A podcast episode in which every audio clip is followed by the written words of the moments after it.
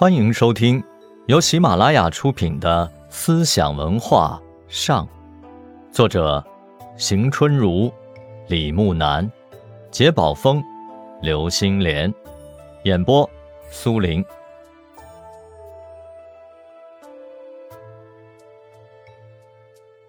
唐玄宗一再强调以道治天下，他认为人君以道德清净为教。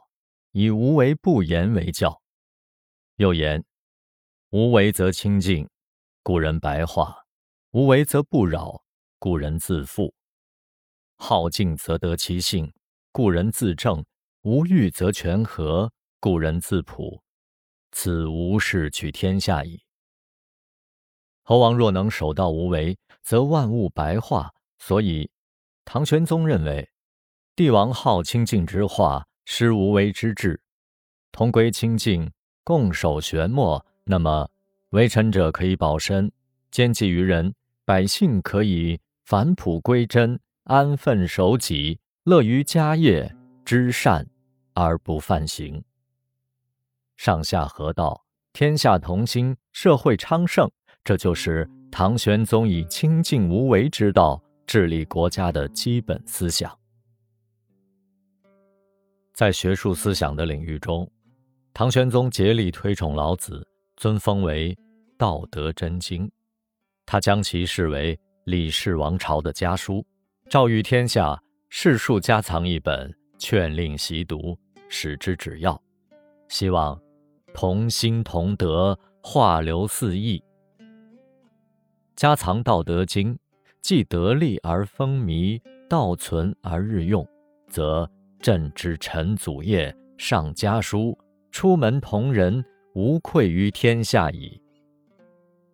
唐玄宗还亲手注释《道德真经》，颁于全国，命令设立重玄馆，招收生徒，研习老子以及庄子、文子、列子，命公举家世诸册，以明经历保举后，可获得。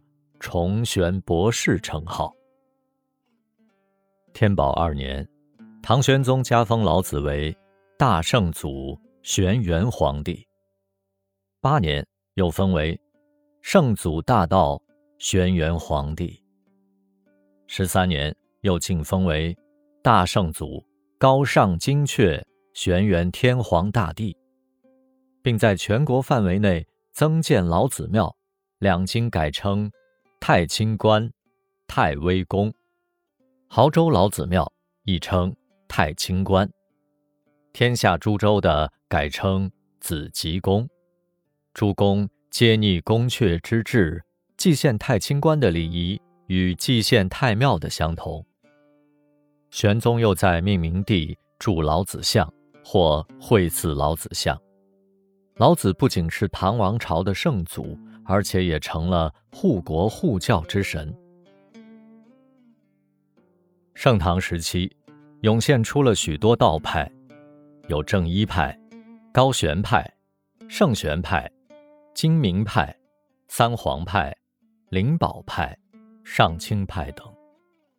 各派间具有严格的经界、法传传授次序，有不同的斋教仪式，出现了众多有名望。有道术的道士，如王远之、潘师正、司马承祯、李寒光、杜光庭、张万福、史崇玄、叶藏志等。司马承祯，字子微，法号道隐，又字号白云子、天台白云子，忠言道士或赤诚居士。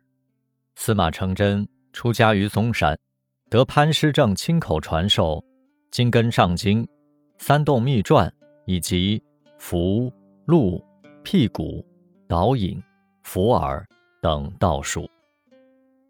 他研习道教经典，成为陆弘景正一法统的三传弟子。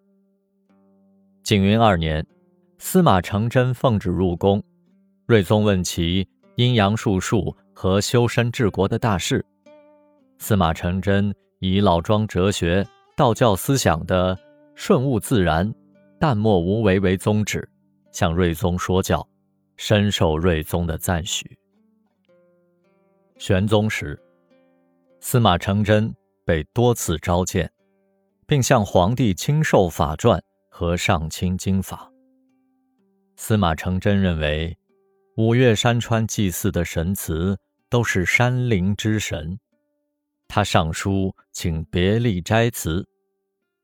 玄宗听从其言，令在五岳名山重建真君祠，祠内诸神形象、冠冕、章符、左从神仙殿宇设计以及祠内的各项制度，皆由司马承祯按道教经典。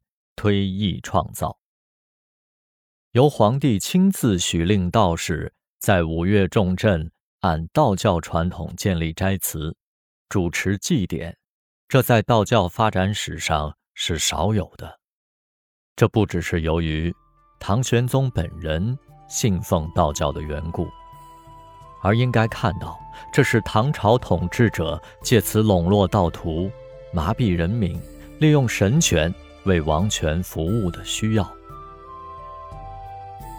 听众朋友们，本集播讲完毕，感谢您的收听，我们下集再见。